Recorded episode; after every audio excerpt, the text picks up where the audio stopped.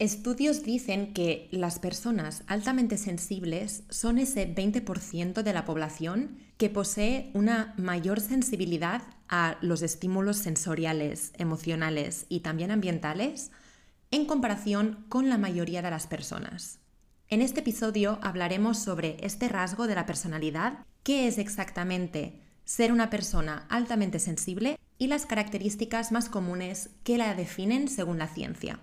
Así como también hablaremos de las ventajas y cómo celebrarlas, y los desafíos y cómo mitigarlos. Y os compartiré mi opinión y mis pensamientos acerca de este concepto y por qué ya no me considero altamente sensible, sino simplemente una persona sensible. Y cerraremos el episodio hablando sobre cómo puedes apoyar a personas sensibles que estén en tu entorno. Por los que aún no me conozcáis, yo soy Estela, vuestra amiga espiritual, y os voy a acompañar en este podcast bimensual, un viernes sí y un viernes no. Así que bienvenidas y bienvenidos a este espacio donde descodificaremos juntos y fluiremos hablando de temas que nos expanden y que nos inspiren a vivir una vida más auténtica y alineada con nosotras mismas.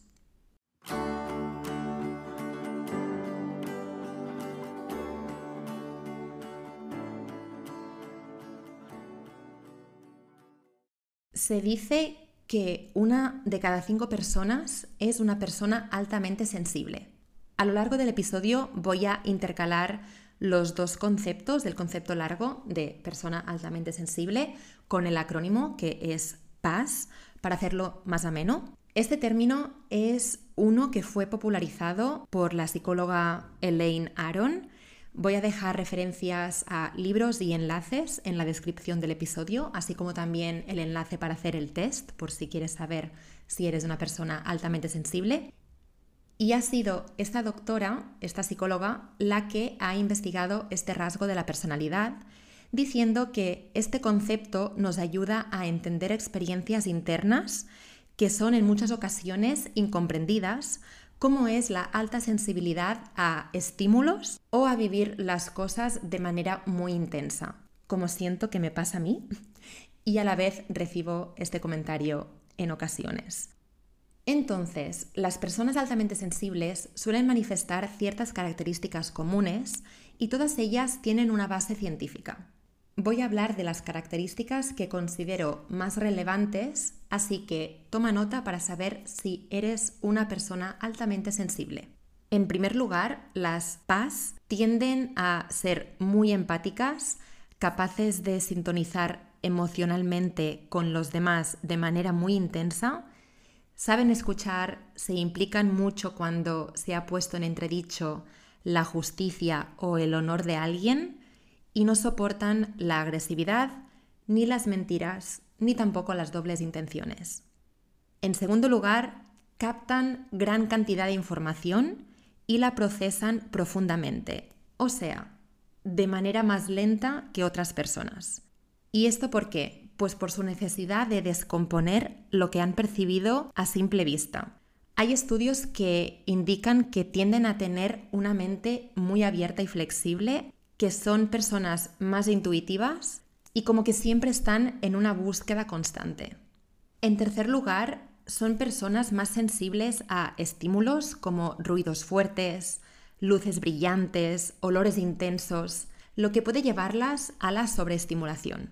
Entonces, hablamos aquí de que tienen una capacidad sensorial mucho más desarrollada y que reciben mucha más información del entorno que las rodea se dice que es entre 8 y 10 veces más respecto a una persona que no es altamente sensible y no solo captan la información con mayor cantidad, sino también con mayor calidad. Este exceso de estimulación ambiental puede llegar a agotarlas.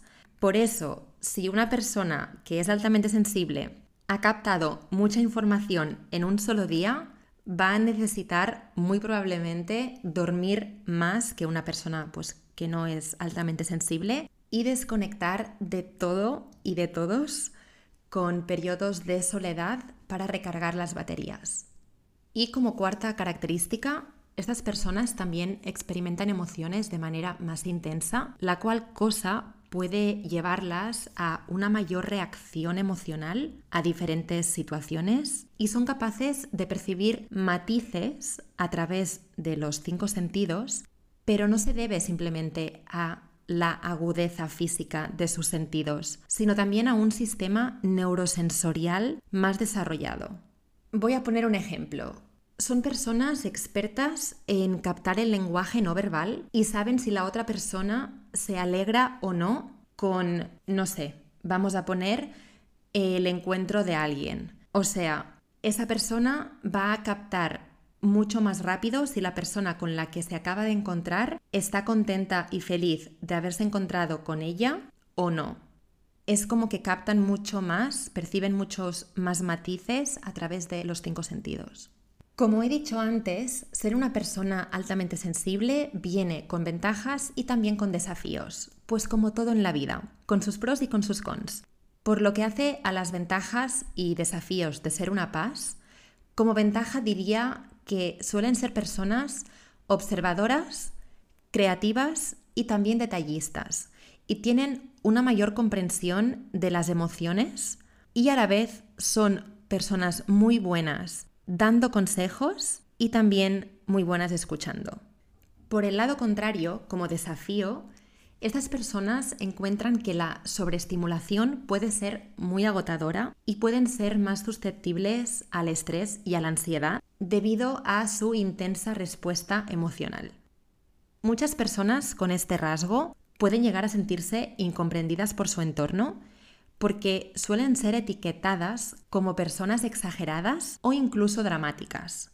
Pero creo que cuando la alta sensibilidad se entiende y se gestiona adecuadamente, puede convertirse en una fortaleza en varios aspectos de la vida y es simplemente cuestión de prestarle atención y entender de dónde viene.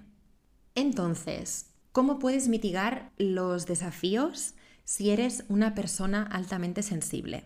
Pues te diría que utilizando estrategias para lidiar con ellos, como es establecer límites, practicar la autorreflexión de forma regular y aprender a manejar la sobreestimulación. ¿Cómo se puede hacer esto? Pues por ejemplo, hay una técnica que se llama la técnica del pomodoro y es un método de gestión del tiempo que consiste en trabajar en intervalos de 25 minutos sin ninguna interrupción ni ninguna distracción y añadir tiempos de descanso de 5 minutos.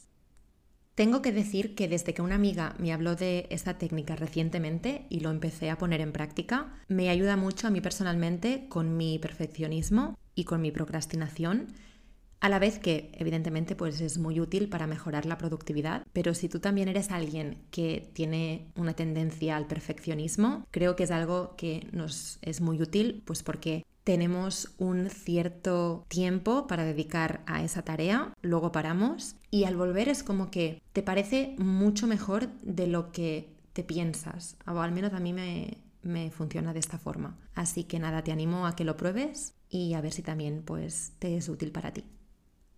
Varios estudios han demostrado que las personas altamente sensibles tienen mayor actividad cerebral para reconocer los sentimientos de los demás y es que se ha demostrado mediante escáner que tienen un circuito empático que es diferente.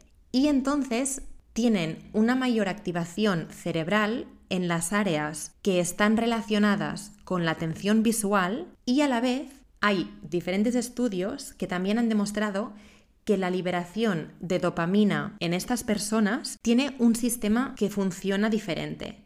Y esto, sumado a lo anterior, hace que estas personas perciban de manera diferente, yo diría como más libre, lo que les permite estar más centradas en los detalles y menos en el big picture, ¿no? En, en el panorama general. Y creo que esta característica es muy positiva porque les permite estar menos influenciadas por los estereotipos y por los prejuicios y bueno, esto la verdad es que es algo de lo que todos nos podríamos beneficiar y el mundo iría mucho mejor.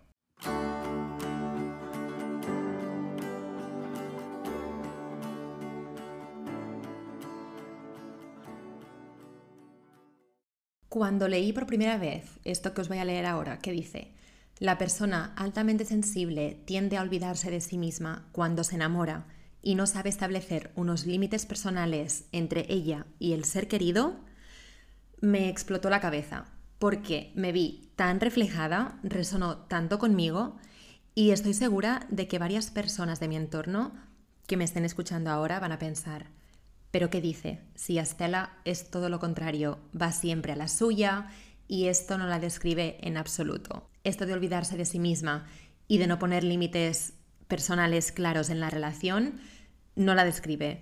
Well, there you go. Esto es un recordatorio de que todos enfrentamos batallas que no se ven y que por lo tanto no se conocen, así que nada, ahí os lo dejo. Entonces, esta afirmación que os acabo de compartir me definía mucho, especialmente en mis relaciones románticas. No sabía ser mi yo auténtico en ellas, me dejaba llevar sin poner límites y me acababa sintiendo de alguna forma perdida en ellas con mucha facilidad. Ya que me olvidaba de mí y me centraba en lo que se esperaba de mí, es como que les entregaba mi poder, para decirlo de alguna manera, y era todo muy confuso. Por ejemplo, me sentía que me adaptaba a sus necesidades sin priorizar las mías, lo que yo realmente necesitaba, por una cuestión de no saber comunicar mis necesidades reales por miedo a que fueran demasiado, ¿no? A que estas necesidades fueran, fueran como demasiado grandes y a la vez por miedo a que esa persona me dejase de querer. Y fue así durante mucho tiempo repitiendo patrones, aunque cada vez iba mejorando, pero varias cosas sí que se iban repitiendo. Y es que, bueno, deshacernos de hábitos, de patrones, de condicionamientos no es fácil y requiere de un proceso. Puedo decir que esto ha cambiado mucho, muchísimo de hecho, y ahora cuando vuelvo a leer esta afirmación no me resuena en absoluto, o sea, no le resuena a mi yo de ahora en absoluto. Y de hecho, ni a mí yo de hace algo más de un año, que es cuando empecé a notar este cambio interno, viví lo que yo le llamo un antes y un después de mi vida. Y esto fue porque viví una experiencia espiritual increíble. Fue una ceremonia de introspección y de conciencia plena. Puede ser que en algún otro episodio del podcast cuente la experiencia en detalle y cuente exactamente qué es lo que fue. Y bueno, entonces durante este tiempo, desde que hice la ceremonia, me siento como que he ido quitándome capas y capas de condicionamiento, de prejuicios, de etiquetas, de miedos. Es como que me he ido descodificando. Así lo siento yo. Y aún hay camino y siempre lo va a haber, y eso es lo bonito del viaje de la vida, pero el cambio está y lo siento y lo percibo como muy grande. El compromiso que he tenido con mi propio desarrollo personal a lo largo de los años me ha llevado a no ser tan altamente sensible y a quedarme, diría yo, en sensible. No sé si aquí los más científicos y los psicólogos me dirían, pues entonces nunca has sido una persona altamente sensible. No has formado parte de este 20% de la población, ¿no? De este colectivo, y simplemente eres una persona sensible. Pero, sinceramente, yo discreparía. Y es que a lo largo de los años he hecho varios tests en diferentes momentos y he leído mucho sobre las personas altamente sensibles y claramente los resultados indicaban lo que yo sentía y cómo yo actuaba y es que sí, es que yo formaba parte de este pequeño colectivo. Pero desde hace, voy a decir pues esto, ¿no? Un año y poco, desde la ceremonia, que ha habido un gran cambio interno que literalmente me ha llevado a cuestionarme y a reevaluar muchas cosas. Entre ellas, mi rasgo de la personalidad de persona altamente sensible. Y es que como me siento hoy, es que me da igual la etiqueta sé que soy alguien sensible y bastante sensible y ya está. Antes sentía que lo era mucho más por cómo me afectaban las cosas y cómo yo me las tomaba. Y esto ahora no me pasa con la misma intensidad ni de lejos. Siempre he sentido que he procesado la información a un nivel más profundo que he experimentado conexiones y me he relacionado con los demás de una manera más profunda que la mayoría de las personas de mi entorno, y esto es debido a mi sensibilidad. Lo que quiero decir con todo esto es que a mí personalmente me da igual la etiqueta de si soy paz o no soy paz, si soy altamente sensible o simplemente sensible.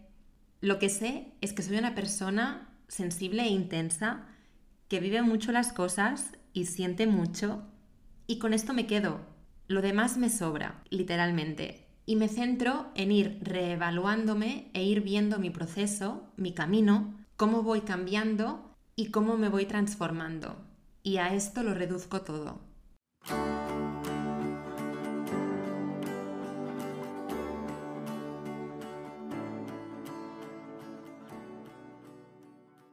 Para cerrar este episodio, quiero compartiros algunos consejos para que podáis apoyar a personas sensibles de vuestro entorno, ya no digo altamente sensibles. En primer lugar, fomentando la comprensión entendiendo de dónde viene esa persona, ¿no? Ponerte en sus zapatos y reflexionando sobre que no todos sentimos de la misma forma. Cada uno lo hace diferente y que nadie siente mejor o peor. Es simplemente distinto.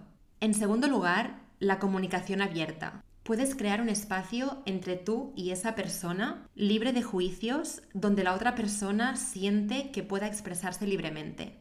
Y en tercer lugar, quiero mencionar la creación de entornos que minimicen la sobreestimulación. Cuando quedes con ese amigo, ten en cuenta dónde le sugieres de quedar o dónde quieres llevarlo. Lo más probable es que quedar para tomar un café en un espacio cerrado como puede ser el centro comercial un sábado por la tarde, pues no va a ser un sitio al que seguramente a tu amigo le apetezca ir pues por razones obvias. Tanto si te consideras una persona altamente sensible como si no, o simplemente una persona sensible como yo. Es importante abrazar y comprender la sensibilidad como un aspecto valioso de la diversidad humana y es que cada uno de nosotros siente diferente y esto es lo mágico. Espero que hayas disfrutado de este episodio, que te haya servido, que te lleves algún aprendizaje y sobre todo que te haya inspirado a conocerte un poco más. Y si el término de persona altamente sensible o simplemente sensible ha resonado contigo, te animo a que hagas el test que voy a dejarte en la descripción de este episodio, juntamente con otras referencias y enlaces de interés. Y si durante todo el episodio has visto reflejadas a algunas personas concretas de tu entorno, envíales el episodio para que también les pueda ayudar. Y si te ha gustado el podcast y compartir este rato conmigo, suscríbete y dale a las 5 estrellas. También me puedes seguir en redes, me vas a encontrar como aquí fluyendo en Instagram, TikTok y YouTube. Y todos estos gestos me van a ayudar mucho a seguir arrancando con fuerza este proyecto y te lo voy a agradecer de todo corazón. Mil gracias de nuevo por estar aquí y nos escuchamos en el próximo episodio.